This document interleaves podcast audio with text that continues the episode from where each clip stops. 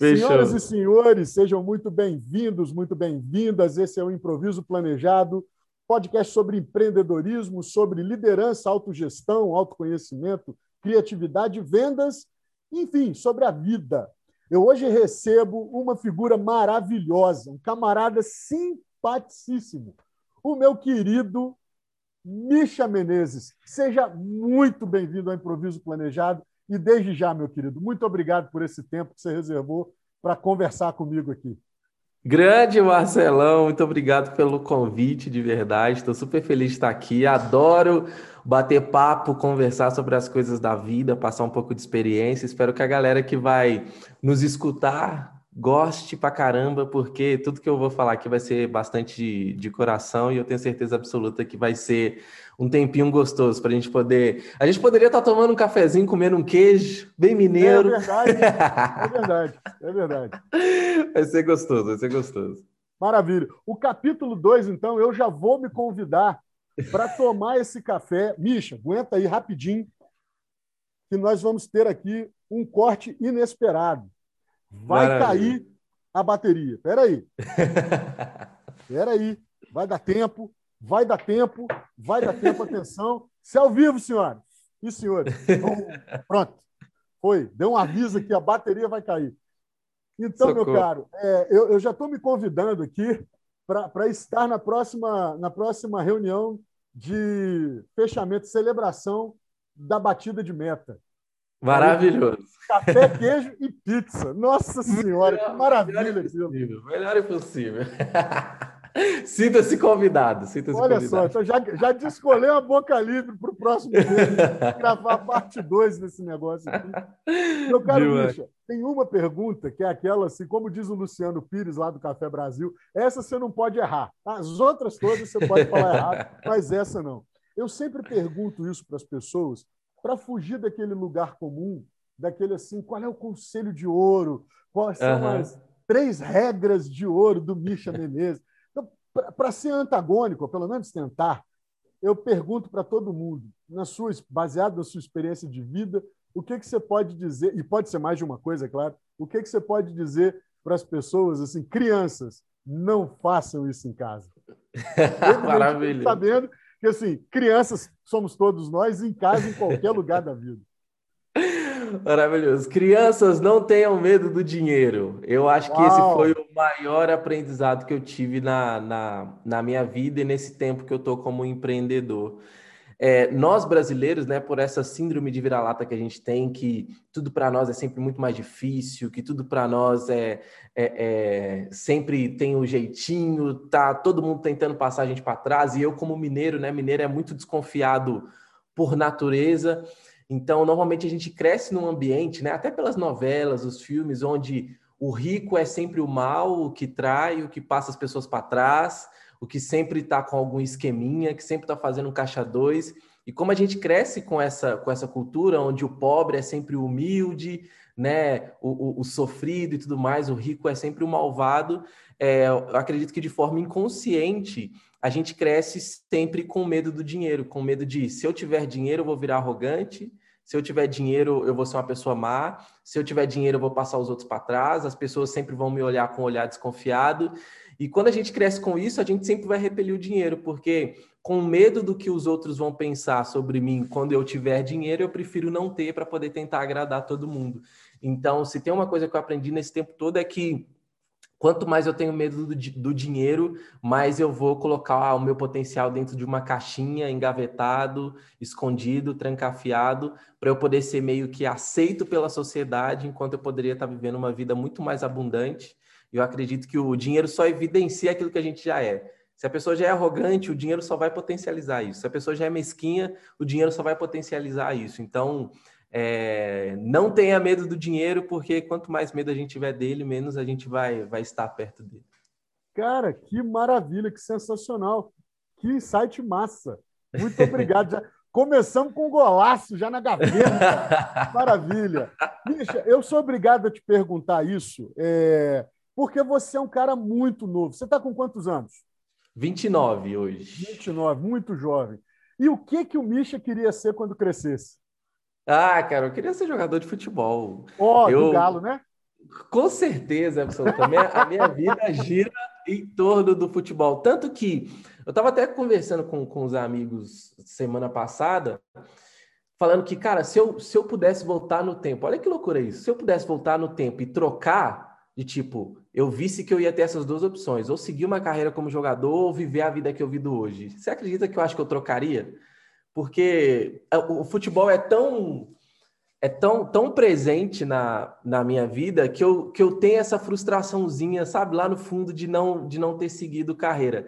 Não me arrependo de nada que eu fiz até hoje, minha vida está uhum. muito bem, obrigado, mas se eu pudesse voltar no tempo e pudesse experimentar os dois caminhos para poder escolher lá na frente qual seria melhor, eu teria voltado e, e experimentado. Então, eu queria sim ser jogador de futebol, tem, tanto que eu comecei a trabalhar muito tarde. Eu fui, meu primeiro emprego foi com 19 anos, porque eu tentei até os 18 anos, até não poder mais. Isso que eu é... ia perguntar, evidentemente, você passou pelas peneiras e tal? Passei. O, o, o grande, o, o, primeiro ponto de inflexão da minha vida foi eu estava disputando um campeonato aqui é, em BH, é, veio uma franquia do, do Fluminense para cá, em Belo Horizonte. Eu fui, passei na franquia, disputei o campeonato e selecionaram os melhores do time para poder levar para Xerém, para passar uma temporada lá e uhum. adaptar, assinar contrato e tudo mais. E esse foi o primeiro ponto de inflexão da minha vida, porque eu fui um desses selecionados para poder ir para o Rio, só que eu tinha que tomar a decisão de largar tudo aqui. Então eu tinha, eu estava no começo do namoro, né? E como eu não, na época, hoje eu sou bonito, mas na época eu não era uma pessoa muito bem afeiçoada, então eu tinha arrumado um mulherão. Falei, rapaz, não sei se eu estou disposto a trocar isso. E minha avó fez um drama falando, ah, eu vou morrer se você for e tudo. Então eu fiquei com muito medo. Minha avó estava meio doentinha, né? Ela foi morrer muitos anos depois, mas ela estava meio doente do coração e tudo. Eu falei, caramba, se eu for e minha avó morrer, eu acho que eu vou, vou ficar com peso na consciência o resto da vida. Mas minha avó estava fazendo era um baita de um drama.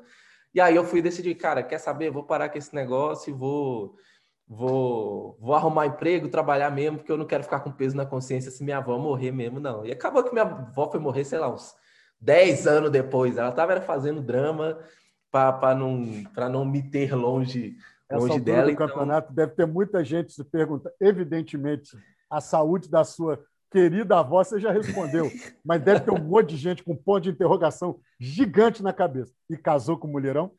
Casei com o mulherão, então valeu super ah, a pena. Já pensou se não? Meu Deus não, do céu. Pois é, é assim, tudo bem que eu vou te falar um negócio. Como bom flamenguista que sou, eu não vou abrir mão de falar mal de Xerém, tá? Eu tenho amigos que moram é longe pra caraca. Tá? Eu não conheço o CT do Fluminense, se eles melhoraram aquilo lá. Era feio que dói. Tá? Mas, assim, é, é, cutucadas de futebol à parte, né? é, eu sei que tem muita gente que tem ódio mortal pelo Flamengo e teria ou vai ter comentários muito maldosos a respeito do Ninho do Urubu. Com certeza. Infelizmente, né? os garotos do Ninho não serão jamais esquecidos mas infelizmente eu sei que vai ter gente fazendo esse comentário. Então, se você abriu mão do CT de Xerém, né, é, é, preventivamente não quis ficar com peso na consciência é, é caso acontecesse né, uma, uma, tragédia com a sua avó naquela época, mas com mulherão você garantiu. A, Garanti. A, a, o casamento. Aí, aí tá certo. Garanti, aí deu certo. Exatamente, aí deu certo. Nesse ponto eu escolhi bem, eu escolhi bem. Ô, e aí quando você decidiu, quando você optou por não tentar mais a carreira no futebol, cara, para onde você foi? Porque eu imagino que naquele, naquele momento vários colegas seus já estavam é, é, com coisas definidas para Enem, faculdade, alguns Exato. eventualmente já, já, já teriam aplicado, alguns até começado, e você literalmente fez a primeira grande virada na sua vida. Né? Você queria Exato. ser um jogador de futebol e resolve ir, vamos dizer assim, para o mercado de trabalho comum, Exato. digamos. E para onde que você foi? Então, cara, desde sempre eu tinha a consciência que tudo aquilo que eu me, me colocasse para poder fazer, eu queria ser o melhor naquilo. Então, quando era no futebol, eu queria ser o melhor do time. Quando sempre, tudo que eu tentei fazer, tudo que eu me propus a fazer na vida, era para poder ser o melhor. Então eu tinha essa consciência muito competitiva e tenho e tenho até hoje. Só que eu era muito tímido. É, é, eu sempre fui muito muito tímido, sabe, muito na minha e tudo. e os meus pais tinham medo disso atrapalhar, tipo, de, de conseguir passar numa entrevista de emprego, Olha. de conseguir fazer amizade. Aliás, me desculpe, em que posição que é. você jogava? Eu jogava de volante, eu era o primeiro volante ali, o mordedor, quebrador de ossos mesmo. Quase um Júnior Baiano. Quase um Júnior Baiano, exatamente. Jogava do o antigo camisa 5, né? Aquele, uhum, uhum. aquele ali que quase o terceiro zagueiro ali. Para o Flamengo, essa camisa é sagrada, rapaz. Ninguém menos. É verdade. Exatamente. grande maestro, grande maestro. E aí, é, e aí, e eu sempre fui muito criativo, sempre gostei muito de escrever, queria, é, é eu colocava minha criatividade em, em escrita mesmo, escrevendo história, é, é, colocando muito, muito nisso, escrevendo texto, meio teatral e tudo mais.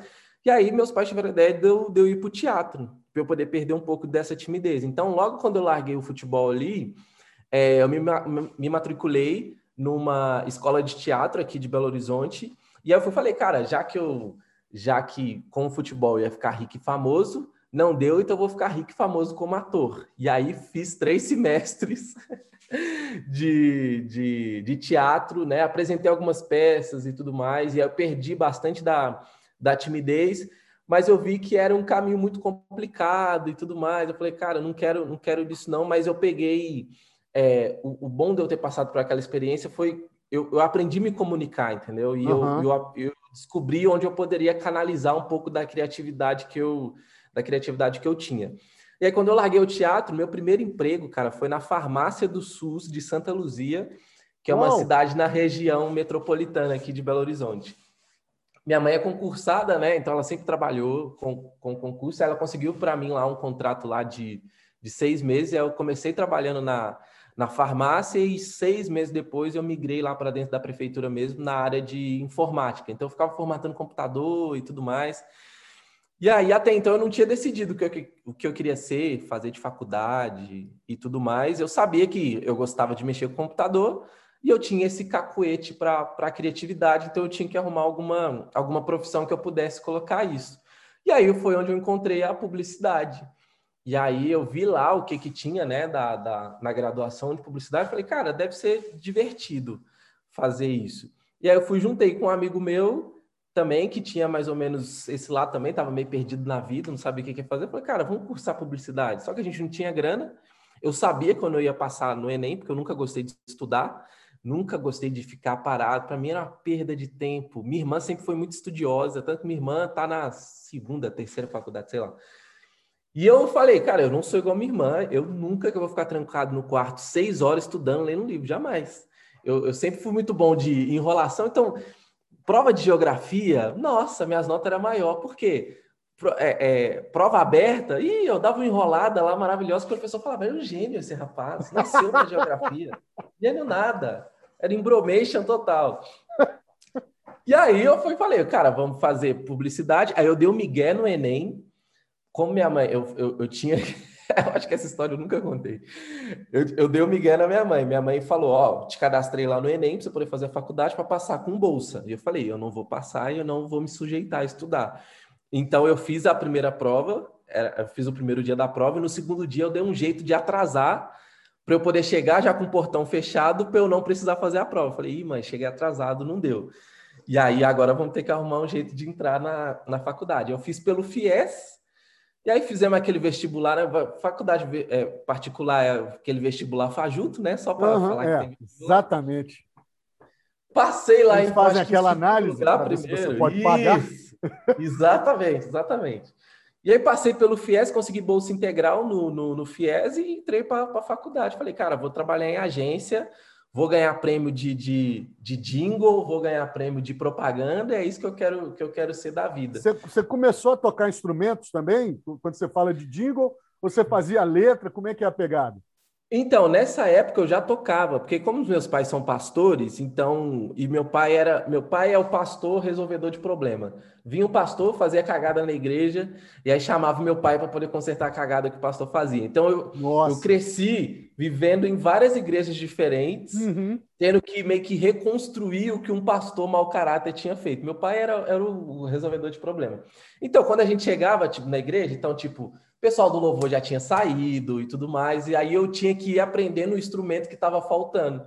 Então eu comecei aprendendo, a primeira igreja que a gente passou, faltava baterista. Eu falei, vou lá aprender a tocar bateria, aprendi. Aí na outra que a gente foi, estava faltando alguém que tocava violão. Fui aprender a tocar violão. Na outra tá faltando, faltava alguém que tocava contrabaixo. Fui aprender a tocar contrabaixo. Na outra faltava alguém que cantava. Fui aprender a cantar. Então foi, foi bem um conhecimento muito empírico. Como eu sou muito autodidata, então eu fui sempre pegando, assistindo aula, vendo as, as pessoas fazendo, te, treinando, treinando, treinando até até ficar bom. Tanto que eu, eu tenho um ouvido muito sensível para a música hoje, entendeu? Apesar de não ter estudado mesmo e tudo mais. Mas eu aprendi a desenvolver muito esse ouvido. Então, para criar eu, jingle. Eu sou obrigado a te perguntar, por causa da sua idade, você conheceu é. algumas outras coisas anteriores. Você não virou worshipeiro, não, né? não, worshipeiro não. O worshipeiro é um desserviço para a é? musicalidade. Maravilhoso. Polêmica, Brasil! É o de serviço, é o de serviço. Ai, meu Deus do céu. Eu sou da época do Diante do Trono, que tinha cada, cada, cada estrofe tinha 600 milhões de acordes e tudo. Nossa, sofrimento. Cara, outro dia eu estava assistindo, não sei quem, eu não vou lembrar agora o nome do cara, ele comentando que, que assim, tanto Diante do Trono, tem um, um, um pessoal um pouquinho anterior é, que é a galera do Renascer Praise. Aí uhum. o cara estava comentando, bicho, tinha umas músicas que o Renascer. E todos, todos dois traziam coisas do Rio Songs, do Osana, do uhum. Integrity Music e tal. E aí, cara, o, o camarada comentou assim, bicho, eu sou do tempo que eu tinha, tinha a palavra Jesus na música. Só na palavra Jesus tinha oito notas. Exatamente, é exatamente. Eu fui forjado nessa época aí, nessa, nessa época. Nessa época, isso aí, isso é músico raiz demais. então, para eu poder escrever jingle e tudo mais para rádio, era muito fácil, entendeu? Porque como eu já tinha essa musicalidade, é, conseguia construir a melodia, então ficava muito fácil. Então, é, é no, no, começo da faculdade ali, eu me foquei muito, tanto nos grupos que eu, que eu fazia parte, eu era o cara da, da criatividade. Nunca fui o cara muito acadêmico, uhum. mas nos grupos eu era o cara que ia dar as ideias de qual propaganda que a gente ia fazer, qual jingle e tudo mais. É, é, eu fazia essa parte. E eu falei, cara, vou ficar nisso aqui e eu acho que vai, que, que vai ser a coisa mais divertida que eu vou, que eu vou fazer. Só que em paralelo a isso, eu tinha que ir e ganhando grana. Então eu tentei um tanto de, rapaz, o tanto de negócio que eu tentei, porque eu nunca fui de querer trabalhar para os outros. Mas eu já tive, eu tentei criar um portal de futebol para vender, é, para vender publicidade lá dentro, não deu certo. É, tentei vender é, bijuteria pela internet, não deu certo. Fui fotógrafo de casamento, não deu certo. É, deu até certo, né? Eu fiquei três anos trabalhando como fotógrafo de casamento, foi o que meio que me sustentou. Foi o último, é, o último empreendimento que eu tive antes de entrar no emprego fixo, que aí que foi o, ponto, o último ponto de virada da minha vida agora. É, que mais? Trabalhei como instrutor de AutoCAD. É, minha vida era um rolê, rolê aleatório total, porque eu ia tentando levantar grana enquanto eu ia fazendo a, a faculdade. Vendi paçoca na faculdade para poder casar, vendi bolo no pote na faculdade, porque eu, eu, eu nunca. A, a primeira é, frase que eu falei, né, que é não tenham medo do dinheiro. Então, tipo, eu não fui ensinado a lidar com, com dinheiro. Então, para mim, o dinheiro era veio, veio na mão, gasta, porque depois arruma mais. Então, eu, eu fiquei muito endividado muito cedo.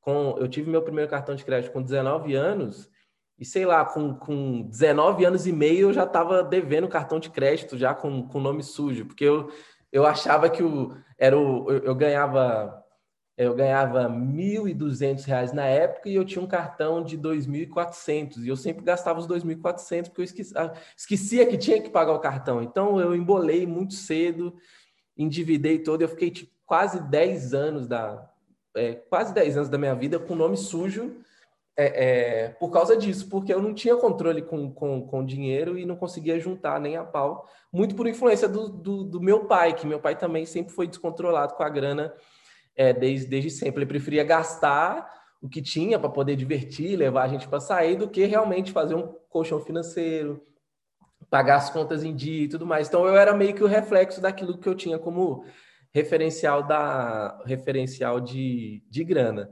Mas sempre na esperança de um dia eu vou ter uma ideia revolucionária que eu vou conseguir pagar tudo que eu tenho para poder pagar. Eu sempre tinha essa, essa consciência.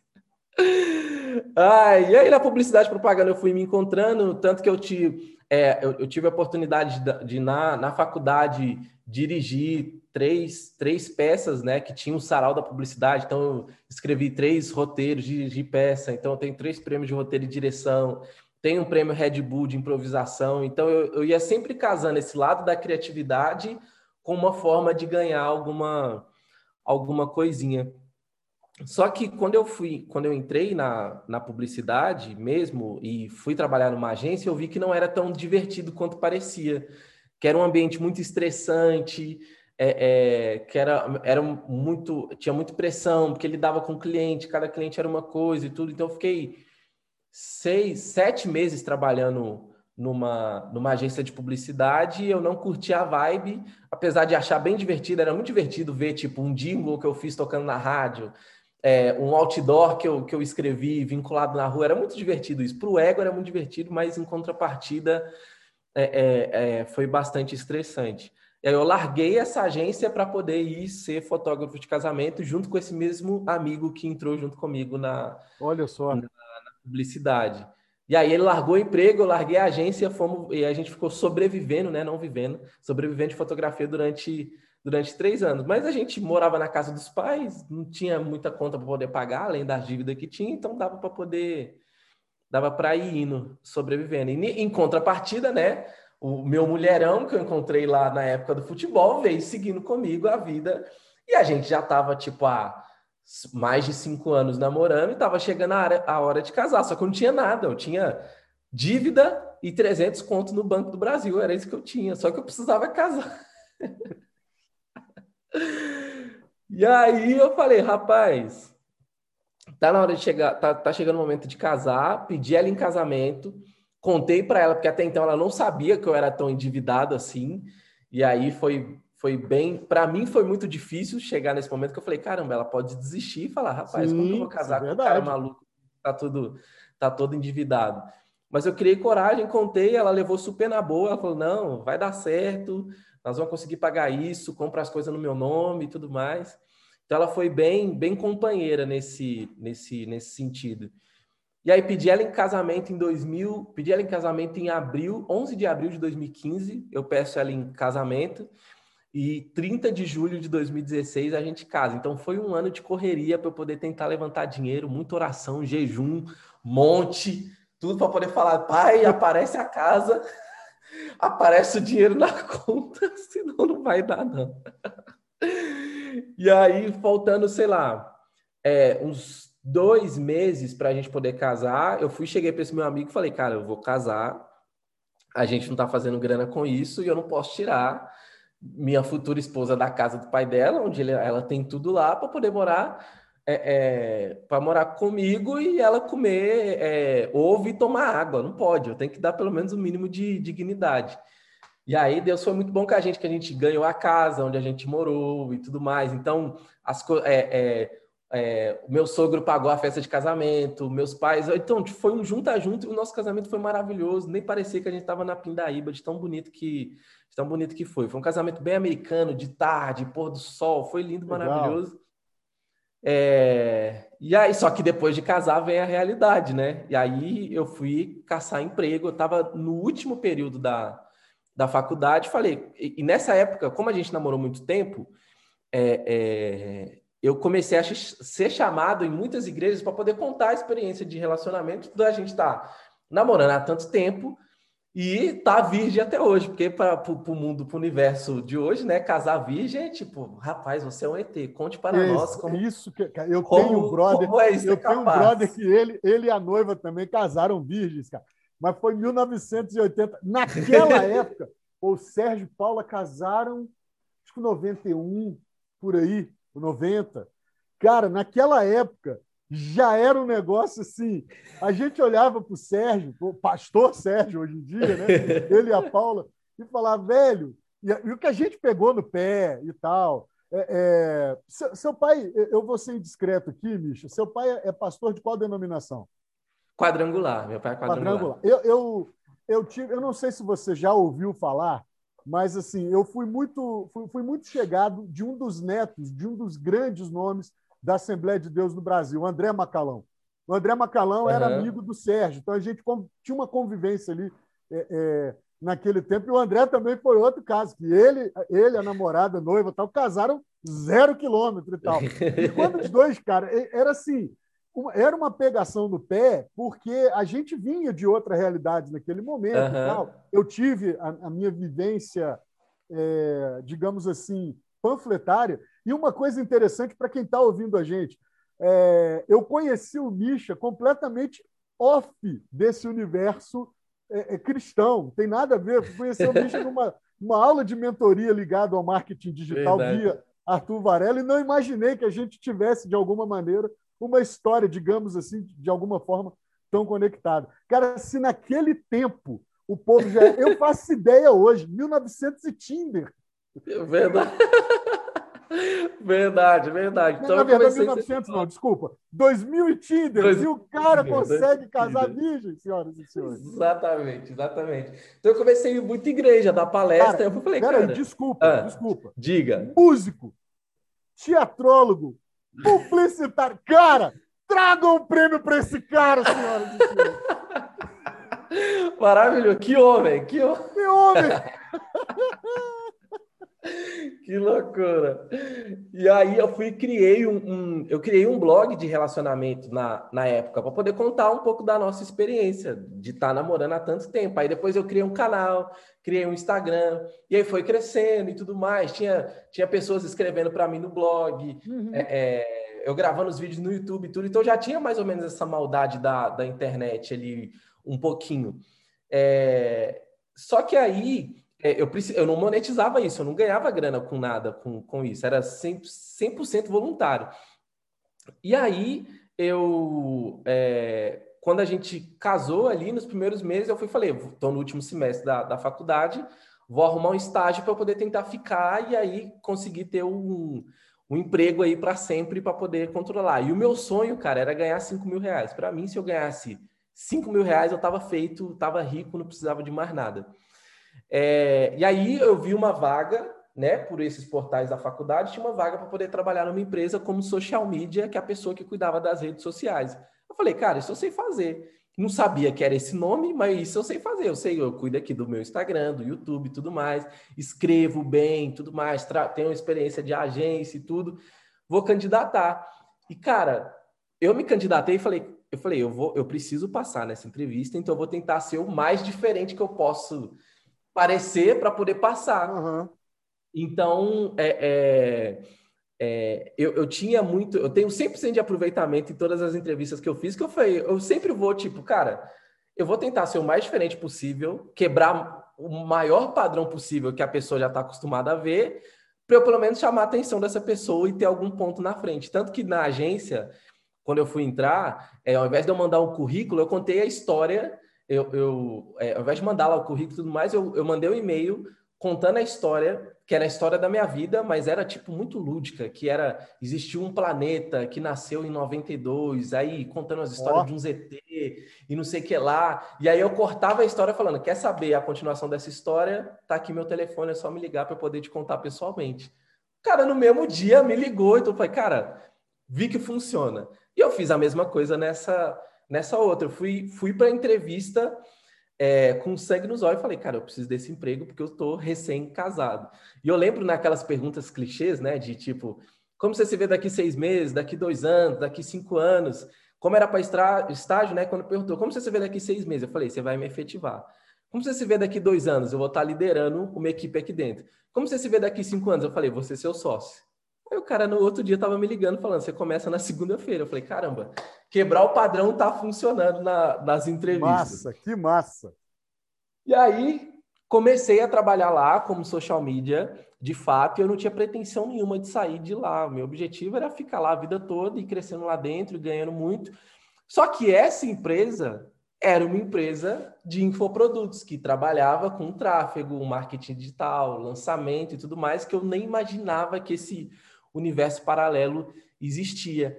E quando eu fui começando a ver, eu entrei lá em, em setembro de 2016. Quando eu fui começando a ver esse universo, né, e, e, e entendendo sobre isso, eu falei, cara, que divertido. E eu fui falando, ó, tem esses, esses caras que fazem anúncio aí, eu, eu gostei disso. Quando abrir uma oportunidade, deixa eu migrar para essa área.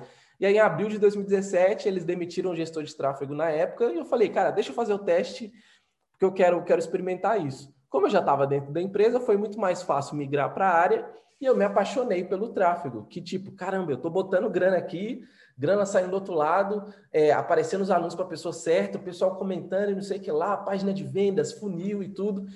E eu fui me aprofundando, e aí fui ganhando confiança, foram botando na minha mão outros produtos, e eu fui investindo 100 mil, 200 mil, 300 mil, 400 mil no mês, 500 mil no mês.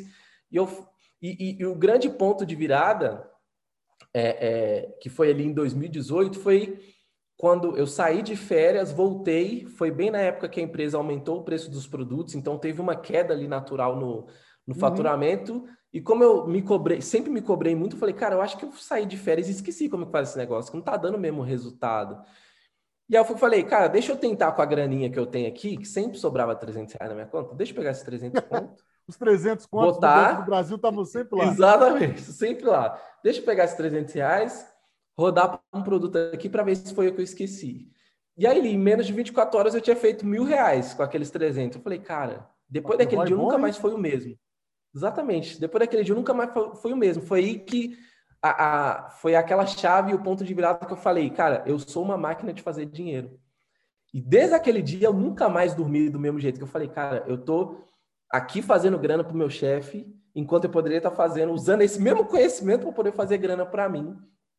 E nessa época, é, é, tanto o Pedro e o Luiz, que são os meus sócios hoje, o Pedro especificamente, já estava buzinando na minha cabeça, porque meu canal estava crescendo e falou, cara, qualquer coisa que a gente botar para vender com sua cara vai dar certo, que você é um cara muito carismático, domina a câmera, tem conhecimento, vamos lançar qualquer coisa, vamos botar qualquer produto para rodar. Eu vou te interromper, porque eu preciso fazer uma pergunta oportunista, Pergunte. Misha.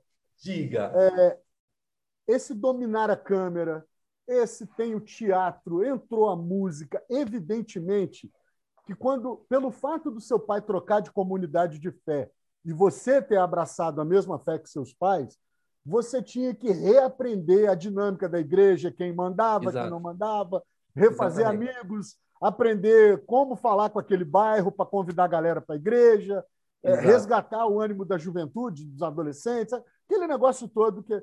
Mas o que eu quero te, te fazer de pergunta, porque ela é capciosa e, e ela é importante e, e um pouco recorrente também quando, quando se tem essa oportunidade para você hoje foi um aproveitamento de dons e talentos que estavam embutidos ou essa dinâmica ela é treinável? Você consegue aprender, você consegue vencer. É... Evidentemente que tem a aptidão natural. Ok, isso, isso eu acredito que existe. Mas para o Misha, uhum. para você, isso é treinável ou é só um, um despertamento? Como é que é isso para você? Cara, eu tenho, eu tenho a consciência, é, sem falsa modéstia, que eu sou, eu sou um gênio da minha geração. Eu sei que eu sou um cara bem fora, fora da curva. Uhum. Mas eu, por eu ser muito tímido, eu fui muito tímido durante muito, muito tempo, então a câmera me intimidava. Tanto que eu não gravava vídeo com gente perto. Então eu esperava, tipo, todo mundo sair da casa é, ou então eu ia para casa da minha tia, eu sabia os dias que a minha tia saía, eu ia para casa da minha tia, entrava lá e gravava vídeo lá dentro. É, quando eu casei, eu não gravava vídeo quando minha esposa estava em casa, porque eu era Uau. muito tímido, uhum. entendeu? Então, por isso eu tenho 100% de certeza que é completamente treinável. E é pelo, pelo, pelo fazer mesmo, entendeu? É, é, é, bem o um paralelo entre Messi e Cristiano Ronaldo. Messi é um, é um gênio, é um ET. Cristiano Ronaldo é treino, entendeu? Ele não, ele não é talentoso, ele é, tipo, 100% obcecado pelo treino. Aplicado. Então, quanto mais ele treina, uhum. mais ele vai evoluindo, melhor ele vai ficando. Então, eu acredito que essa aptidão para frente das câmeras, sobre o que falar, sobre improvisar, eu tenho certeza absoluta que é 100% treinável, porque se pegar meus primeiros vídeos lá do canal e os vídeos que eu gravo hoje, você vai ver uma diferença, tipo, gigantesca falando mais baixo, menos expressão, entendeu? Olhando menos para a lente, olhando mais para o lado, com medo de encarar a lente, entendeu? Então, acho que é, é 100% treinável, tanto a forma de improviso, a, a, entonação, eu acredito que é tudo 100% treinável, porque eu sou prova viva, de, prova viva disso, entendeu? Antes eu eu levava, tipo, sei lá, duas horas para poder gravar um vídeo de 10 minutos. Hoje eu levo os mesmos 10 minutos para gravar um vídeo de 10 minutos, entendeu? Então acho que é, é tudo 100%, 100% treinável, com toda certeza absoluta. Eu já levei uma hora para gravar um vídeo de 59 segundos. uma hora. E, e, achei o resultado muito ruim, mas pelo uhum. menos saiu, me forcei. Exatamente. Eu hoje olho, cara, algumas coisas que eu fiz também falo, gente do céu, esse estufo de cabelo, barba mal feita, uma roupa toda desalinhada. Não que tenha melhorado muito, mas assim, é, é, tem uma evolução visível também. e tal. Bicha, te interrompi, vamos, vamos voltar, porque a trilha estava muito boa, mas a pergunta era muito pertinente. Perfeito, é, perfeito. Então, assim, você tem consciência da genialidade e tal, e estava ali no limiar entre fazer para os outros, fazer para você, com o cara que agora é teu, um dos teus sócios, buzinando Exato. lá. Está na hora da gente dar o salto. E aí? Exatamente. Como é, que, como é que isso, como é que isso foi se tornando realidade? Boa. Então, essa primeira graninha que eu fiz com os meus 300 reais foi ali entre janeiro e fevereiro de 2018. E aí, quando eu falei com o Pedro que eu tinha conseguido fazer isso, eu falei, cara, consegui fazer isso, então é um bom sinal. Vamos criar alguma coisa mesmo, mas eu tinha e muito medo. Você pode medo. dizer para a gente o que, que, que, que você vendeu? Você eu vendi um produto eu vendi um produto de maquiagem. A Bianca Andrade, Boca, a Boca Rosa, muita gente conhece, conhece ela, né? Ela tinha um Até produto. Eu, eu, não conheço, não, mas já ouvi falar. então, ela tinha um produto de, é, é, de maquiagem que ensinava lá as maquiagens. Na época que maquiagem estava muito em alta lá, das blogueiras e tudo mais. Então, ela tinha um produto. Eu me afiliei a esse produto. Era, se não me engano, acho que era R$ 49,90, R$ 69,90, um negócio assim. Eu peguei ele, me afiliei, eu já tinha maldade do tráfego, porque eu já estava fazendo isso há dois anos. Então eu só queria testar se, tipo, eu esqueci como é que fazia, ou se realmente era a empresa que estava passando por um período difícil. E eu acabei vendo que a empresa que está passando por um período ali por causa do aumento de, de preço. Não foi eu que esqueci como, como que faz. Então, provavelmente, se eu não tivesse tido essa curiosidade para poder experimentar com a minha própria grana, talvez eu estaria trabalhando lá a, até hoje. E aí o Pedro foi, ficou buzinando na minha cabeça, com uns dois meses falando na minha cabeça. Falei, cara, quer saber? Vamos, vamos tentar, mas o nosso chefe não pode descobrir, porque eu tinha muito medo, tipo, rapaz, custei ter um emprego onde, nessa época eu estava ganhando, acho que 3.500 reais, se eu não me engano, 3.000, 3.500. Já estava longe um pouquinho dos cinco. Tava, mas já tava, tipo, tinha, pela primeira vez na vida, um bom salário fixo, entendeu? E um emprego divertido. Então, é, é e, e, por eu ter esse histórico de tipo, de ter tentado várias coisas, e como a minha esposa estava comigo desde o começo, ela está comigo desde os 17 anos, então, ou seja, esse ano a gente faz 12 anos juntos. Então, ela viu muita invenção de moda que eu tentei.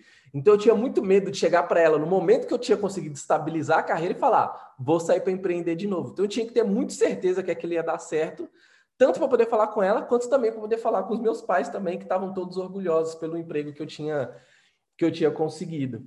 E a gente, é, e eu fui falei, cara, vamos fazer aqui escondidinho, né? É, e o que, que aconteceu nesse meio tempo? Eu queria continuar desenvolvendo com tráfego, só que naquela época as pessoas que ensinavam sobre tráfego, hoje todo mundo é muito mais avançado no conhecimento, mas quem ensinava sobre tráfego era uma coisa muito, muito iniciante e que provavelmente pouquíssimas pessoas naquela época tinha a mesma experiência em volume de investimento que eu tinha, entendeu? Como meu chefe tinha dinheiro infinito, então, tipo, eu também tinha dinheiro infinito para poder testar. Então, eu tinha testado absolutamente tudo é, que era possível com, com anúncios. Eu fui, falei, cara, já que dos cursos que eu estou fazendo aqui, ninguém tem a mesma maldade e esse tato para o tráfego que eu tenho, então vamos ensinar o jeito que, que eu sei fazer. E aí, do dia que a gente teve a decisão até a gente fazer a primeira venda, foram 20 dias muito intensos entre a, gravar o curso, desenhar a estratégia, é, é, fazer os anúncios e fazer todo o estudo do produto até a primeira venda.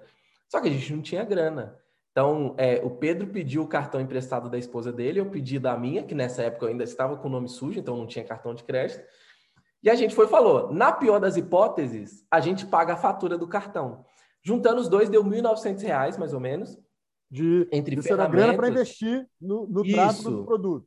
Exatamente. Entre investir no tráfego, contratar ferramenta, fazer página de vendas e tudo mais, era o que a gente tinha. Então a gente gastou os R$ 1.900, investiu os R$ 1.900, e ali na primeira semana a gente teve 14.900 e pouco que voltou.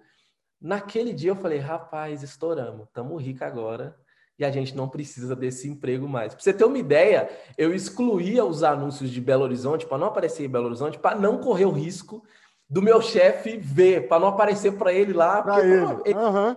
estava dentro do público de interesse também, de marketing e tudo mais. Então, para não correr o risco de aparecer para ele, eu excluí os anúncios de Belo Horizonte. Então, essas, essas, esses primeiros, as primeiras semanas, né, a gente fez ali vendendo para todos os lugares do Brasil, menos para Belo Horizonte. E, e aí deu muito certo. E aí, de, desse dia, é, a gente chamou o Luiz também, que trabalhava, nós três trabalhávamos no mesmo lugar. O Luiz inicialmente era para ser gerente de afiliados, só que ele era bom em organização, em, em copy e tudo mais. Ele falou, cara, vamos, vem, vem ser sócio também junto com a gente.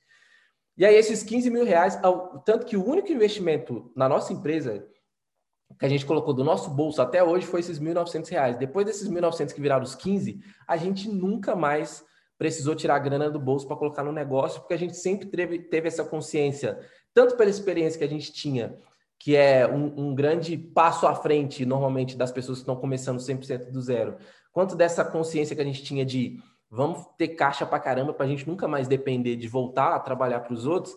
Então a gente sempre teve essa, essa consciência de reinvestir, reinvestir, reinvestir. E aí, em, em, isso foi em maio de 2018, e em setembro de 2018, eu saio da empresa onde a gente trabalhava antes. O Luiz saiu em agosto, eu saí em setembro e o Pedro saiu em dezembro. E a gente sai para poder construir nossa própria empresa.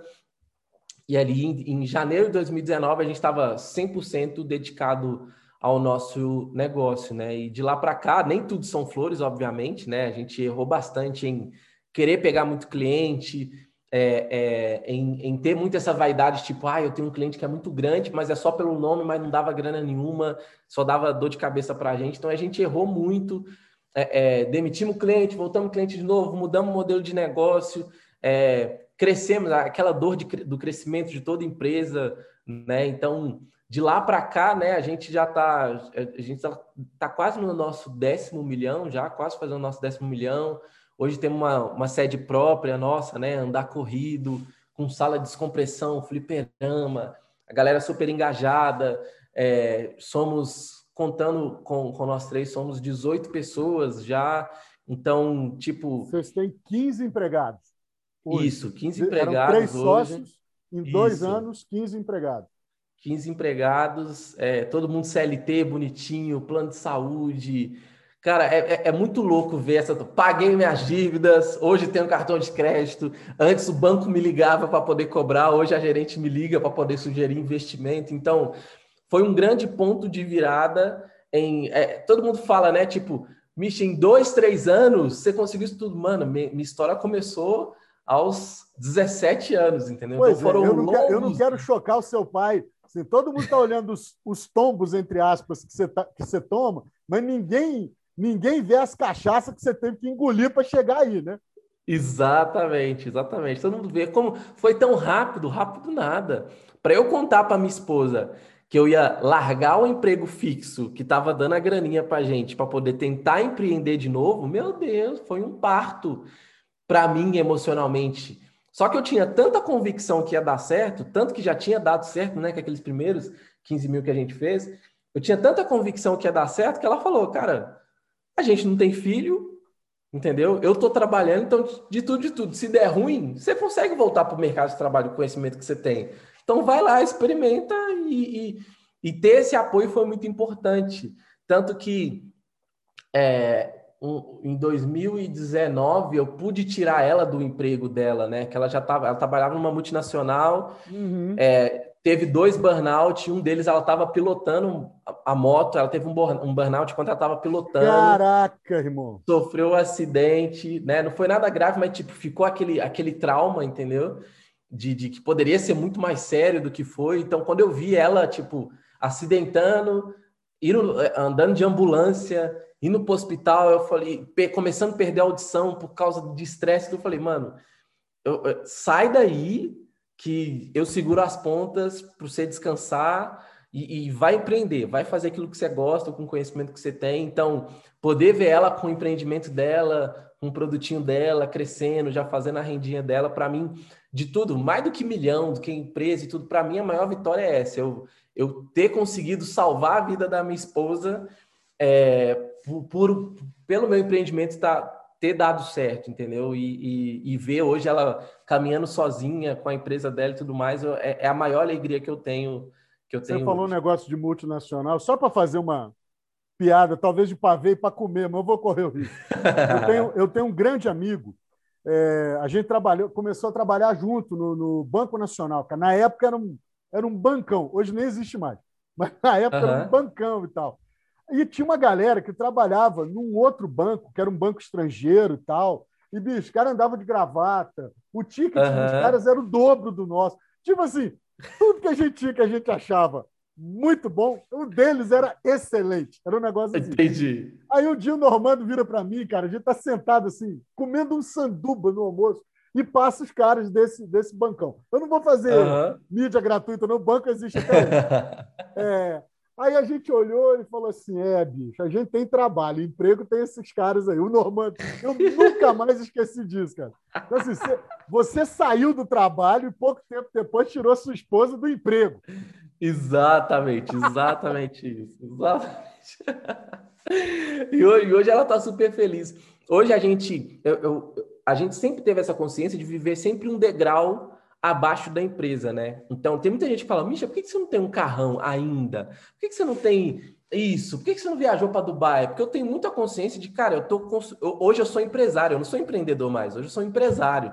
Sim. E eu tenho 15 pessoas para poder alimentar, entendeu? Eu tenho 15 famílias para poder alimentar. Então a gente tem muito essa consciência de estar tá sempre um degrau abaixo e da mais dois sócios para equalizar os ganhos. Exato, exatamente, exatamente. Então, é, é, como eu sei que eu vou ser rico e multimilionário o resto da vida, então, cara, eu tô com 29 anos, eu tô, no, eu tô na fase de plantar. Eu estou na fase de plantar porque eu vou colher para o resto da, da minha vida. Então, tenho essa consciência de estar tá sempre com o pé no chão, para poder entender mesmo a, a, fase que a gente está e tem muita gente que fica com aquele medo, né? Dos meus seguidores é muito isso. Misha, tô chegando nos 30 anos e eu não conquistei nada. Rapaz, quem disse que a vida acaba com 30 anos, gente? Onde, onde que tá escrito isso? Entendeu? 50 então... semana passada, bebê, e consegui fazer pois você é. aceitar meu convite. Que isso, rapaz? Não vem falar comigo que a vida acaba aos 30, não. Ah! Pois é! Que loucura, que loucura. Ai, então, a, a galera da nossa geração é muito está muito ansiosa por tudo, ansiosa pelo resultado. É, a, a, internet tem deixado a gente muito ansioso, né? Então, é, a galera acha que depois dos 30 a vida acabou e se não conseguiu conquistar nada, já Eu era, quero te provocar numa coisa, Misha, porque você está sendo muito generoso e, e, e, é incrível como eu fui te dando... Te dei um toque muito rápido aqui em off, né? Antes da gente é, é começar efetivamente a gravação. E eu te falei de autogestão e você está literalmente falando dela agora o fato de você não ceder às tentações é, da ostentação do, do bem-sucedido dos negócios digitais, que são os famosos carrão, uhum. viagem, blá, blá, blá. Isso me lembra, inclusive, um clássico desenho do pica-pau. Tem um lobo que tenta pegar o pica-pau, que ele vê um prêmio, e aí ele começa a pensar no prêmio, 100 mil dólares. Aí vai passando assim, iates, mansões, mulheres. Na época não tinha essa, digamos, patrulha do politicamente correto. Uhum. era desenho para criança, o cara só aparecia com charuto, aquela loucura. Exato. Enfim. Verdade. É, mas você está falando sobre essa questão de autogestão e tem um ponto é, quando você fala de 15 pessoas. Eu conheci algumas empresas que têm, têm faturamento de grandes cifras, é, que têm uma média de, de é, é, equipe, digamos assim, não é, eu não chamo de pequena, mas reduzida, como é o seu uhum. caso, mas ainda assim são 15 pessoas. Uhum. Quando você parte para ser empreendedor, você tem ali que alinhar você e mais dois, né? Você e os seus sócios, e evidentemente cada um combinado com as suas esposas, seu namorado, Exato. É, é, isso é um universo. E aí você começa a contratar.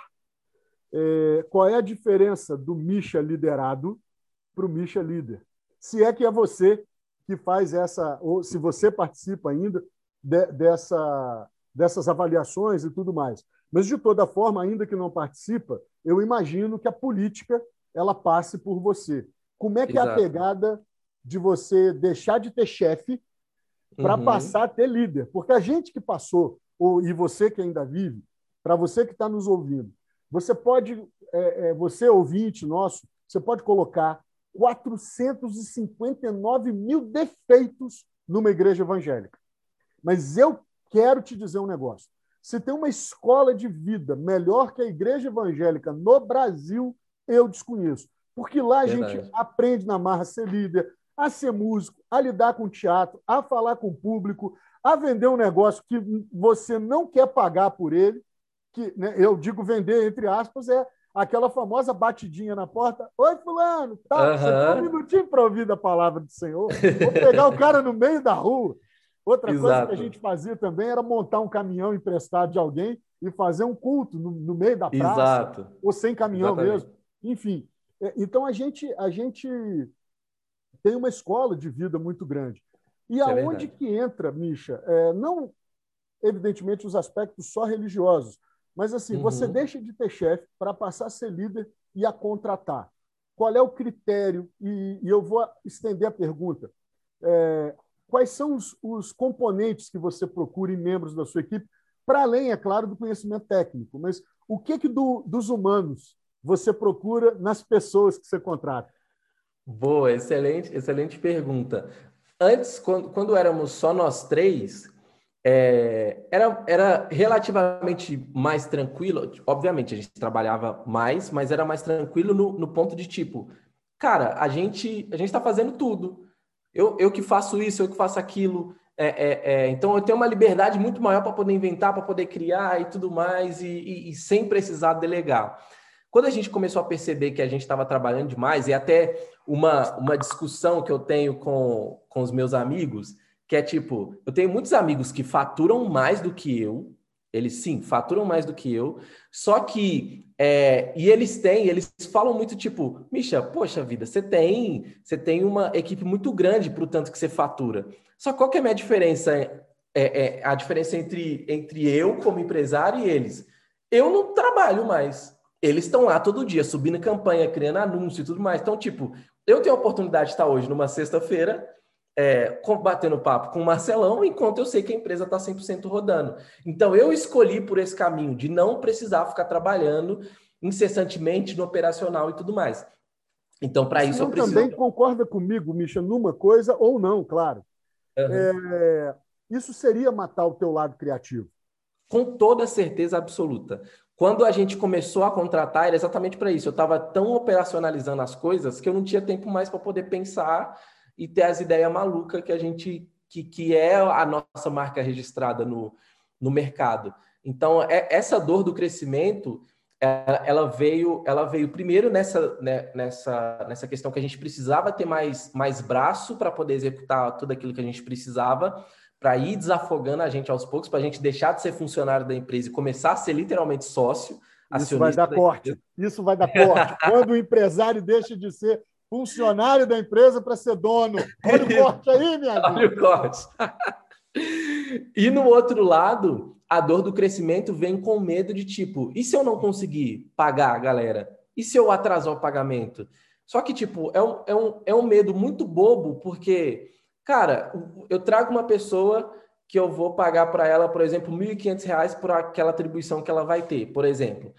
E essa pessoa vai me gerar, sei lá, 10 vezes mais o, o, o salário que ela ganha, por exemplo. Então, ou seja, se a gente for botar na conta, faz muito mais sentido ter mais braço, onde eu consigo ter uma margem de escala muito maior e aquela própria pessoa vai pagar o salário dela. Então, é um medo. Hoje, com essa consciência que eu tenho, tendo 15 pessoas, é muito fácil falar isso, mas lá no começo, quando a gente estava começando a contratar, era completamente contra-intuitivo, entendeu? Tipo, ah, uhum. ao invés de sobrar mais para a gente, é, é, eu vou ter que começar a distribuir mais. Mas é... isso tem a ver com aquele negócio que a gente não deve fazer em casa.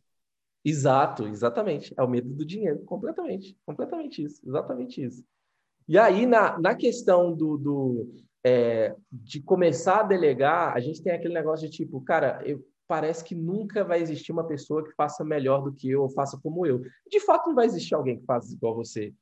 Só que é, às vezes eu querer centralizar tudo demais, eu perco a oportunidade de ter dentro da minha equipe uma pessoa que vai ter um que vai fazer diferente da forma como eu gosto de fazer, mas vai dar, trazer um resultado tipo astronômico que eu nunca conseguiria fazer por estar sempre pensando daquele jeitinho. Então a gente tem experimentado muito isso e muito também pelo perfil que a gente gosta de contratar. Então mais mais do que só a aptidão técnica, a gente precisou desenvolver um código de cultura, é, precisou desenvolver qual que é o perfil da pessoa que a gente gostaria que trabalhasse com a gente, com base nos valores que a empresa tem. Então, é, por exemplo, um dos valores da nossa, da nossa empresa é a ousadia e a alegria. Então, uma pessoa que ela não tem, que ela não transparece para a gente ousadia e alegria, não faz sentido estar dentro de um ambiente 100% criativo, como uhum. é o uhum. nosso, que vai desde o desenvolvedor de software, que é a pessoa lá que está lá na casinha dela e tudo, até o cara que escreve o roteiro, por exemplo, o copy, entendeu? Então, se a pessoa não traz dentro daquilo que ela faz ousadia e alegria, não faz sentido estar com a gente. Se a pessoa não tem os valores da família muito bem fundamentados, não faz sentido estar com a gente, porque a nossa empresa é muito família, entendeu? É muito tipo, apesar de eu ser chefe, eu, Pedro Luciano, chefe, cara, a gente se importa muito com todo mundo que está lá dentro. Então, é, é, se a pessoa não tem esse conceito de família, não faz sentido estar tá, tá lá dentro. Então, vai muito mais pelos valores que a pessoa, que, que esse potencial funcionário tem, que vai casar com a cultura que a nossa empresa tem. Então, a própria cultura, ela expele um, um, um, um funcionário que não casa com aquilo que a gente vive todos os dias, entendeu? Entendo. Então, quando a gente conseguir... Você acha, você acha hoje, Misha, Diga. que daqui dois anos você vai ter 30 pessoas? Cara, eu, eu tenho certeza que sim, se não mais. Se não tá, mais. Deixa eu te. É, eu fiz essa pergunta assim, proposital para te dizer, para te fazer uma outra. Uhum. Essa profissionalização, digamos assim, do modelo de RH, valores, os princípios, a definição de perfil, isso não nasceu com 15 empregados, foi antes. Exato. Porque eu quero chamar a atenção é justamente disso assim. O perfil de liderança e de autogestão que vocês imprimem em vocês e no negócio, ele nasce antes da necessidade que agora cresceu, a gente vai colocar uma, uma consultoria aqui dentro para definir como é que a gente vai ser agora que cresceu. Vocês estão fazendo isso, ou melhor, vocês procuraram fazer isso desde um, um, um começo assim ainda anterior a esse momento de serem 15 empregados.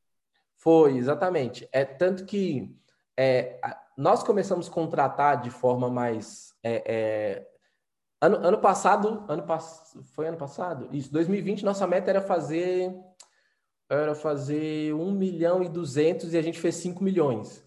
Então, ou seja, a gente aumentou a demanda de tudo, aumentou a demanda de aluno, demanda de suporte. De... então, tipo, de, de, a gente estava esperando uma coisa e veio cinco vezes mais do que a gente estava esperando, uhum. então a gente precisou crescer muito rápido. E a gente não tinha essas políticas, era tipo muito. Nossa empresa era tocada 100% no feeling. Nessa época, eu acho que acho que nós estávamos contando nós três, eram, eram nós três mais quatro. Então eram sete pessoas ao, ao todo. Então, tipo, era, era muito no feeling. Não tinha processo, não tinha nada definido, não tinha plano de carreira, não tinha benefício. Então, tipo, a gente estava simplesmente. Gente, era como se a gente se juntasse para trabalhar todo mundo no mesmo lugar. Uhum. Quando a gente começou a contratar e a gente viu que algumas contratações deram muito errado, a gente falou, cara, tem alguma coisa de errado. Isso veio muito de contratações erradas que a gente fez, sem ter nenhum tipo, nenhum tipo de processo de contratação. E no, no outro lado, é, além da, da, da, contratação errada, veio muito tipo o medo de demitir. Como a gente se, se é, é, cruzava muito emocionalmente com todo mundo, então caramba, eu sei, eu sei que o fulano tá com a mulher grávida, eu sei que o fulano saiu da cidade para poder, saiu da cidade dele do interior para vir para cá, como que eu mando ele embora? Só que tipo, se você fosse botar na ponta do lápis, o fulano tava tirando grana da empresa. Então, tipo, não faz sentido é, é, é ele tá dando esse prejuízo para a gente ainda continuar tá tra tra trabalhando aqui. Então, é, é, com esses erros, a gente foi percebendo a necessidade de, tipo, nós precisamos crescer? Precisamos. Só que a gente precisa ter um, algum tipo de processo definido. Foi aí onde a gente foi buscar conhecimento, tanto no nosso mercado digital quanto no universo mesmo corporativo, né, que é acostumado a lidar com isso desde que o mundo é mundo, para a gente realmente estruturar a nossa empresa, para a gente ter cara de empresa mesmo, e não só cara de, de sei lá, de, de é, ganhar dinheiro. A gente não está só ganhando dinheiro mais, agora nós temos um negócio com, com uma visão de médio e longo prazo, em querer comprar outras empresas e tudo mais. Então, para a gente poder conseguir fazer isso, a gente precisava ter tudo muito bem estabelecido. Então, foi essa necessidade nasceu a partir desses problemas que a gente passou nas primeiras contratações muito muito afobadas, entendeu? É, pegando, pegando um gancho nisso, é, no primeiro princípio, como todo negócio, vocês usaram muito mais a intuição junto com a necessidade. Sabe fazer tal coisa? Sei, vem para cá. Exato. Então, vamos embora. E depois vocês perceberam a necessidade de fazer essa organização, para então praticamente dobrar a empresa. Quando vocês Exato. se organizaram, você falou que estava em sete. Na verdade, não, porque nós estamos falando de é, da força de trabalho foi triplicar. Vocês estavam com quatro, na hora de se organizar para chegar em 15, Exato. Vocês, vocês aí conseguiram fazer isso com mais fluidez. Exatamente. E, ô, Misha, falando de perspectiva, é, e você lida muito com isso, e como é um cara transparente, muito conectado com o valor da honestidade, é, qual é o? Eu, eu, não, eu não quero provocar você para dizer que o céu é o limite, deixar e tal, mas a gente ainda tem é, espaço de crescimento no mercado digital, e aí eu quero que junto com essa, é, é, com essa, com esse gancho, com essa pergunta do espaço no mercado digital, para a gente não ficar muito aberto, eu quero te pedir que você fale para a nossa audiência que eventualmente não conhece, não tem dimensão do que, que você faz, se você é, generosamente puder explicar para a gente em linguagem leiga, ou se fosse comparar com a Bíblia na linguagem de hoje, é, é, é, o que, que você faz e o que, que você abre é, de oportunidade para as pessoas no ponto de vista do empreendimento, do empreendedorismo no mercado digital? Boa. Se eu pudesse resumir o que eu faço, é, é, eu, hoje eu sou um dos professores mais bem pagos do Brasil, digamos assim. Qual que é o meu objetivo? Ensinar as pessoas a, trans, a monetizar o conhecimento que elas têm. Então, é transformar o conhecimento que a pessoa tem em, em um curso online para que ela gere renda a partir, a partir disso. Então, basicamente é isso que eu faço. E aí, a partir das técnicas, é encontrar dentro das redes sociais, né, Facebook, Instagram, Google, YouTube, aquele potencial cliente que está pronto para poder comprar aquilo que a pessoa tem para poder oferecer. Ele só não compra porque não está aparecendo uma boa oportunidade na frente dele. Então, resumindo, é, é isso. E sobre o espaço para crescer, cara, eu acho que a gente não chegou nem no primeiro degrau do, do, do, do nosso mercado ainda. Por quê? é, as pessoas que estão dentro do nosso mercado, que também que começam a aprender sobre marketing digital e tudo mais, é, como, ela, como elas entram dentro do que a gente chama no nosso mercado de públicos de interesse, então elas começam a ser, quando vai, começa a pesquisar marketing digital, como ganhar dinheiro pela internet, não sei o que lá, como monetizar meu conhecimento, não sei o que lá, ela entra dentro de um público de interesse pelos algoritmos da plataforma e começa a ser bombardeada de anúncio, de oportunidades para poder aprender isso. Então, isso dá uma falsa sensação de saturação de mercado. Só que não é saturação de mercado, você só está dentro de um público de interesse, onde você está sendo exposto agora a várias oportunidades. Só que nós vamos viver ainda um outro boom do mercado, porque a geração Z, quando eles começarem a chegar a ter poder de compra, quando começarem a fazer 18 anos, 19, 20 anos e tiverem o um cartãozinho de crédito deles, eles vão. A gente vai ter um outro boom no mercado, por quê? São nativos digitais, as pessoas já estão acostumadas a consumir tudo pela internet. Eu, apesar de ter 29 anos, eu vi essa revolução da globalização acontecendo. Eu lembro que ali, antes dos 10, 11 anos, não tinha acesso à internet. Era, ou se tinha internet, a internet de escada, Nossa, ruim pra caramba, é, aquela loucura. Tinha que ir em lan house, lan house e tudo mais. Então, ou seja, é, é, celular, não tinha internet boa, não tinha navegador, não tinha nem tela colorida direito. Então, eu vi, eu vivi essa revolução.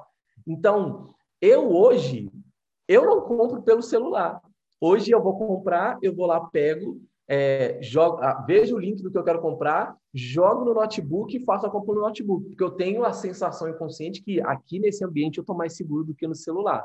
E olha que eu trabalho com internet. Agora, pense essa molecada que está crescendo e já, e já nasce nesse ambiente. Cara, eles vão comprar tudo pela internet.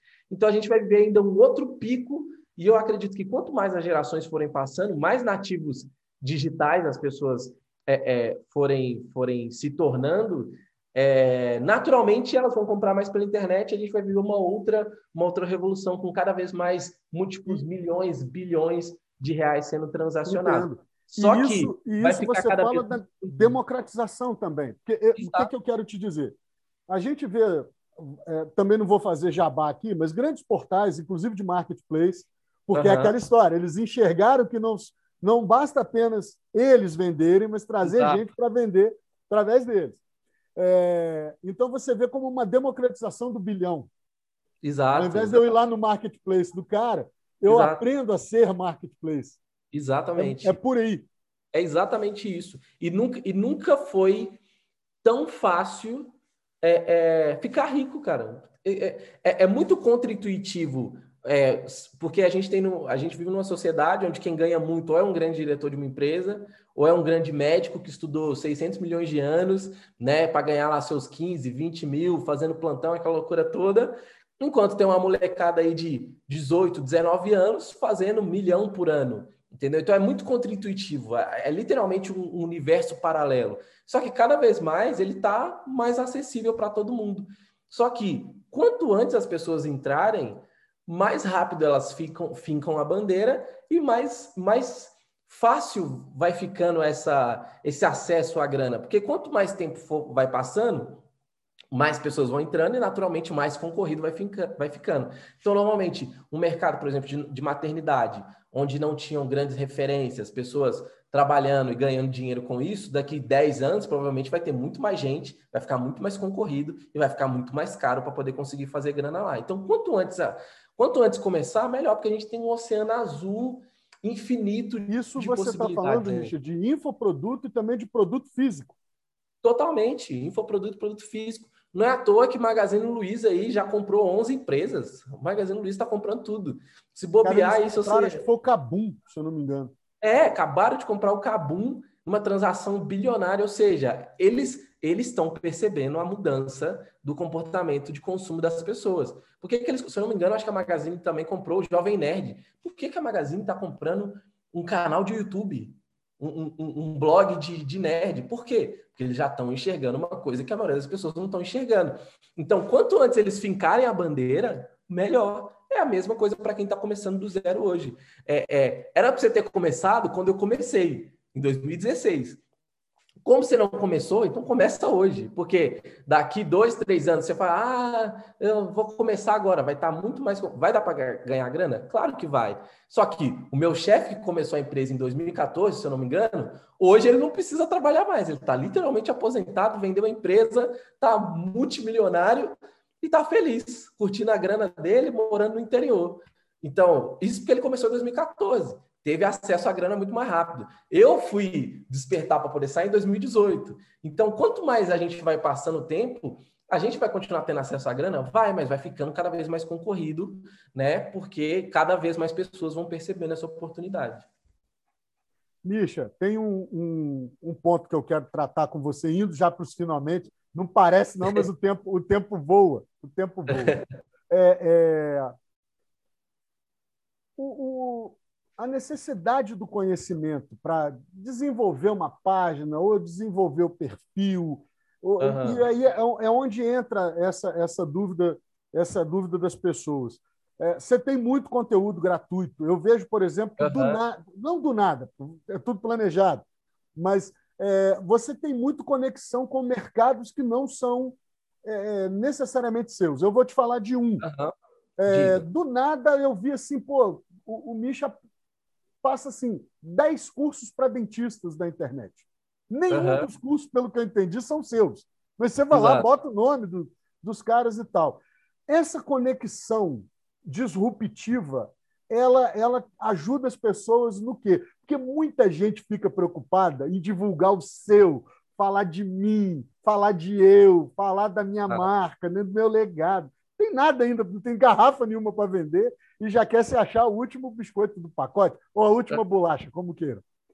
É, essa, se não for algo assim extremamente estratégico, essa desconexão entre aquilo que você faz de fato e o que você está anunciando ali como utilidade pública, para onde converge isso? É uma grande curiosidade que eu tenho do teu trabalho. Boa, isso, isso é para poder mostrar que é, é porque é muito natural as pessoas acharem que só dá para poder ensinar, é tipo, para eu ganhar dinheiro na internet, eu tenho que ensinar sobre marketing digital. Então, aquela é uma maneira estratégica da gente mostrar que existe um universo infinito, extremamente virgem, que ninguém tá, tá, tá, tá enxergando, onde você pode ser o pioneiro dentro daquele mercado. Por exemplo, dentista. Eu conheço pouquinho, se eu não me engano, eu conheço uns três dentistas que estão fazendo muita grana no digital. Mas olha quantos dentistas que tem no Brasil. Perto Ah, eu te falo, 315 mil. Então, 315 mil dentistas perto de três que estão fazendo um trabalho muito bem feito, ganhando grana na internet, ao invés de ficar só preso dentro do consultório. Então, aquela é, é uma maneira estratégica que a gente encontrou de mostrar inúmeras possibilidades para N mercados diferentes, que são extremamente virgens, e que tem pessoas que poderiam estar fincando a bandeira lá primeiro, mas não estão fincando porque ainda estão só ali fechados. Ah, eu tenho que estar no meu consultório, no meu escritório, no meu óleo, nessa loucura toda. Então, é, é uma forma de mostrar que existe um universo de possibilidades para quem quer vender pela, pela internet, monetizando o próprio conhecimento que, que já tem. Então, eu não vou ser um dentista que vai ensinar sobre marketing digital. Não, eu vou ser um dentista utilizando o conhecimento que eu tenho para poder ensinar outros dentistas ou outros consumidores comuns sobre aquilo que eu sei e ganhar ainda mais grana além do meu consultório sobre isso, entendeu? Entendi. Cara, isso, isso é, é foi onde me chamou a, a, grande atenção, é que é uma aposta que você faz que é um pouco diferente, assim, muito na capacitação do outro.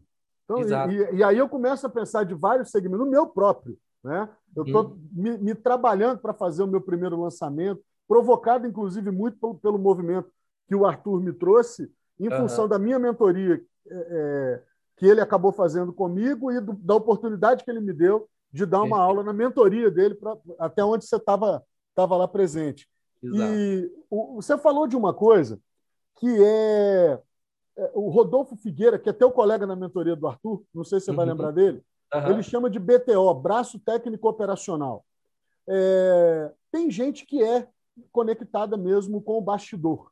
Exato. Você vê que uh, existe espaço de crescimento, assim, tem espaço para o cara ser gestor de tráfego, não aparecer, para ele ser copy, isso ainda é válido. Tem, tem, tem como uh, ver isso como perspectiva no sentido assim, é, o cara, pô, Marcelo, eu não quero empreender, mas eu quero apostar nisso. Vale a pena ou para você isso aí entrou já no campo da, da balela, assim, do cara que quer vender curso por vender curso e faturar em cima disso? super vale tem muito espaço, porque a gente tem, se a gente for pegar né, os, os é, as pessoas formadas, os profissionais liberais, a gente tem muito mais pessoas capacitadas para poder ter um próprio produto, mas que não tem a menor ideia de como que bota isso para poder rodar e não nasceu para poder ir lá aprender como que faz uma página de vendas, como que gere tráfego e tudo mais. Então, a cada é, é, profissional que tem um conhecimento que a gente tem, a gente tem um déficit de copywriting, de gestor de tráfego, de, co de coprodutor, de designer. Então, ou seja, está surgindo cada vez um mercado é, extremamente lucrativo para pessoas de bastidores, porque tem espaço para os dois, tem espaço para aquela pessoa que realmente, tipo, ah, eu vou, eu vou, fazer tudo, vou aparecer, vou gravar anúncio, vou rodar tráfego, tudo mais. Tem gente que tem esse perfil, mas tem pessoas que nasceram só para nasceram só para aparecer e pessoas que nasceram só para os bastidores. É a mesma coisa de um filme é, se todo mundo fosse ator, quem que ia dirigir?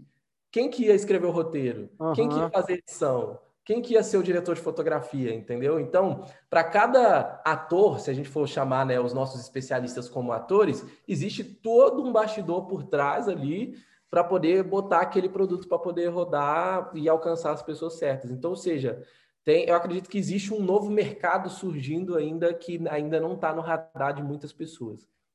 Isso é massa demais. Indo para os finalmente, Michel, eu quero, quero provocar a audiência. Tem uma galera que me ouve que não tem a menor noção do que, que a gente está falando aqui. E você é o cara do 6 em 30. Então, assim, para essa galera entender o que, que é o 6 em 30, você tem inclusive uma placa sua que você entrega para essa galera. E quem é que ganha esses 6 em 30? Me conta isso para a gente um pouco. Boa, 6 em 30 nada mais é do que 100 mil reais de faturamento dentro de 30 dias, que é a meta que a gente coloca para os nossos alunos aqui.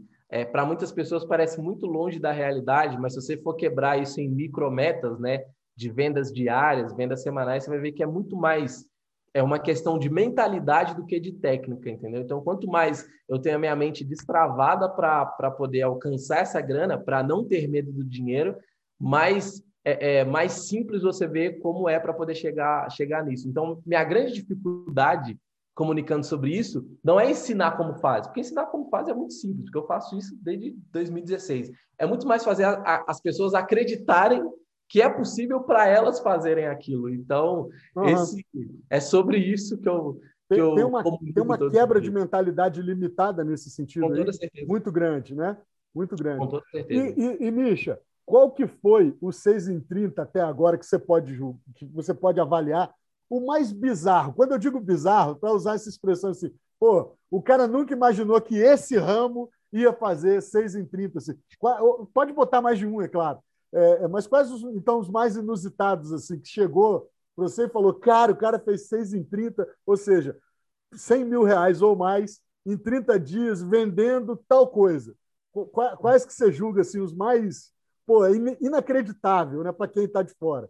Boa, não, a gente tem, tem vários é, é, bem, bem divertidos. A gente tem no nicho de, de crochê, que é uma coisa que, tipo, mano, como que Espera aí. Nem sabia que Agora, não, é aí que eu tô te falando. O, o, aí foi um curso de crochê que ele bateu Isso. 6 em 30. Exatamente, um curso de crochê. A pessoa ensinava. É, e, e, era pra gente não, não era pra avó, era pra gente nova. falei, mano, que, quem novo quer fazer crochê e tricô? Loucura. Já vi de. É, é, já tem aluno que fez no nicho de tarô, ensinando as, as, as pessoas a, a trabalharem com, com tarô. Cassino, eu já vi é, de aluno teve é, adestramento que eu achei ba bastante peculiar, tipo, adestrador é muito é, é, de ensinar as pessoas a adestrar o cachorro, cachorro uhum. em casa. É, já vi, deixa eu ver o que mais ali de mais, de mais inusitado. É, deixa eu pensar mais algum aqui bem, bem, bem peculiar teve de, de línguas, de francês, que é uma língua que não é, mu não é muito falada no Brasil, e teve 6 em 30 de, de, de francês. Cara, tem, tem muita. Tipo, praticamente todos os nichos, sexualidade, é, é, de, de como, como descobrir se foi traído ou não, já teve também. Cara, é muito, é muito, é muito louco. Tem, tem de tudo, de tudo, de tudo. Tem, tem de pedreiro, tipo, ensinando pedreiro a, a uma no, é, é, fazer um novo formato de, de acabamento. Então, a, a, minha galerinha é bem, bem eclética. É tem muito diversificado. Nossa, bastante. não tinha ideia, não. Fazer a menor ideia. Bastante, é bem, bem diversificado a nossa galerinha. Tem professor, tipo, professor de, é, de matemática, que eu, eu adoro, quando o professor tem, eu adoro quando o professor tem resultado, porque é uma tecla que eu bato bastante. Cara, quem é professor mesmo, formado, tinha que ser as pessoas mais ricas do Brasil. Por quê? O cara tem um conhecimento acadêmico para poder. E, ele não monetiza isso do jeito certo. Então, quando tem um professor que bate 6 em 30, igual foi esse último aí que bateu, professor de matemática e tudo mais, eu fico muito feliz que eu falei, cara, você se libertou da sala de aula. A sala de aula é uma grande paixão. É, mas isso não estava te dando dinheiro. Então, você uhum, usou o é fato, é fato. para poder sobretudo, não é, não é só a grana, de você conseguir, a, a partir daquilo que você domina, ter, uh, literalmente se sentir recompensado. É Exato. mais do que ter a grana só. Mas tem um lance das recompensas, fazer uma viagem melhor, de comprar um carrinho melhor, pagar dívida, né? voltar a ter um cartão de crédito, uhum. essas coisas. Teve muito, um último aqui que eu lembrei. O ah, último que eu lembrei. Fala, fala pra gente. Teve uma que bateu 6 em 30 ensinando as pessoas a ganharem sorteio. Foi. As pessoas querem esse sorteio de Instagram, sabe? Ensinando, tinha uma, uhum. metodologia para ensinar as pessoas a ganhar Cara, olha isso. Olha, eu estava falando isso hoje com o mentorado meu. É, muitas vezes a gente tem a fórmula e falta a questão do método. Exato. o método é como fazer a receita.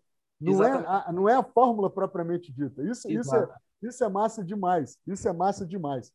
Ô, Misha, a gente está indo para o final. O podcast, a minha, minha pretensão é, é deixar o gosto de Quero Mais, e tem muita coisa aqui que eu queria te perguntar, mas a gente está aqui batendo já quase uma hora e vinte de conversa, nem parece.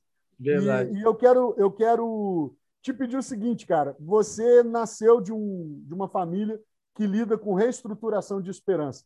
Quando você Exato. começa no início falando, meu pai é um refazedor de igreja, ele refaz a moral, ele refaz um ponto de esperança que está dentro de uma comunidade, muitas vezes pobre, e a gente Exato. não faz ideia como é que funciona. Uhum. É, que acaba que aquela igreja, ela mal ou bem, ela, ela, ela é um esteio daquela comunidade ali. Então, eu quero te pedir, cara, é, que você finalize com uma mensagem. Eu nunca pedi isso efetivamente para alguém durante, durante as entrevistas, mas com uma mensagem para a galera é, que está na desesperança, porque nós estamos vivendo a uberização do emprego, isso é um uhum. fato. Cada vez gente ganhando menos, com menos oportunidade, muito engessada dentro daquilo que faz, e uma galera ansiosa e perdida Exato. com aquilo que vai decidir fazer ou como pivotar a carreira. É, eu acho que nada mais justo ou até generoso um último pedido, pelo menos nesse episódio, para que você fale com, a, com essa galera é, do, ponto, do ponto de vista mesmo da mensagem, do ponto de uhum. vista é, é, da, da, da, vivência. Boa. É, sempre quando eu abro caixinha de perguntas para poder perguntar a galera sobre, sobre isso, para eles mandarem o questionamento sobre isso, eu tenho percebido cada vez mais que as pessoas têm o medo do fracasso, e a, isso acaba acontecendo em dois pontos. O medo de realmente a pessoa se frustrar, dela ter tentado e não ter conseguido, e o segundo medo é de o que os outros vão pensar se eu falar que eu, que eu fracassei. Então, é, é um medo muito latente da nossa geração que tem atrapalhado grandes, grandes gênios a, a conseguirem sair dessa gaiola, dessa corrida né, atrás do rabo para poder conseguir realmente viver uma vida, uma vida abundante. Só que a gente sabe que na vida a gente vai passar frustrações, né? É, é, a gente sabe, mas o próprio Jesus falava, né? Tem de bom ânimo, eu venci o mundo. No mundo tereis aflições, tem de bom ânimo, eu venci o mundo.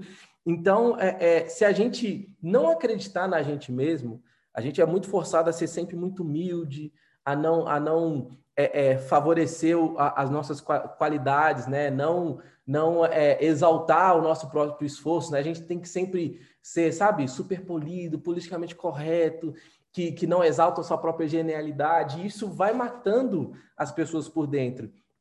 Porque se eu vivo numa, sociedade onde eu não posso ser o melhor, eu sempre vou ser o medíocre, eu sempre vou ficar na, na média.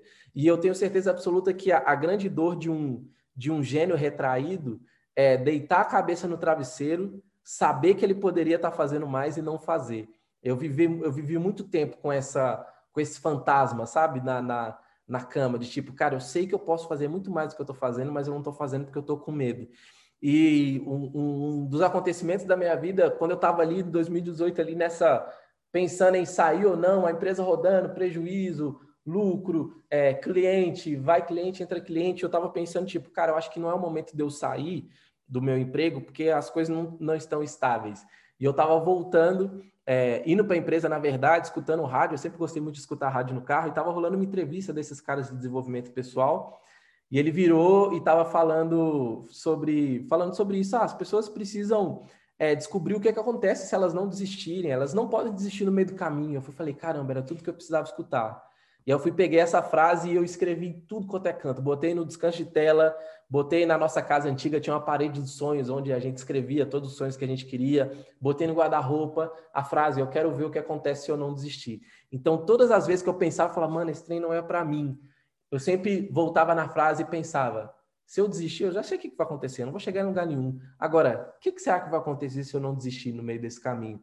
Então, essa é a mensagem que eu quero deixar para a galera Vai em busca de descobrir o que, é que vai acontecer se você não desistir do meio do caminho, porque, por padrão, a gente já começa e não termina as coisas. Agora, o que, que será que vai acontecer se eu não desistir no meio do caminho? E é isso. Meu irmão, eu quero te agradecer muito por esse, por esse episódio. Eu já quero te convidar para voltar é, assim, o mais breve possível, é, para a gente gravar mais uma, mais, um, mais uma perna, falar de mais coisas. E muito, muito obrigado por esse tempo que você separou aqui para bater esse papo comigo, é, esse enriquecimento e, e, a fluidez que foi.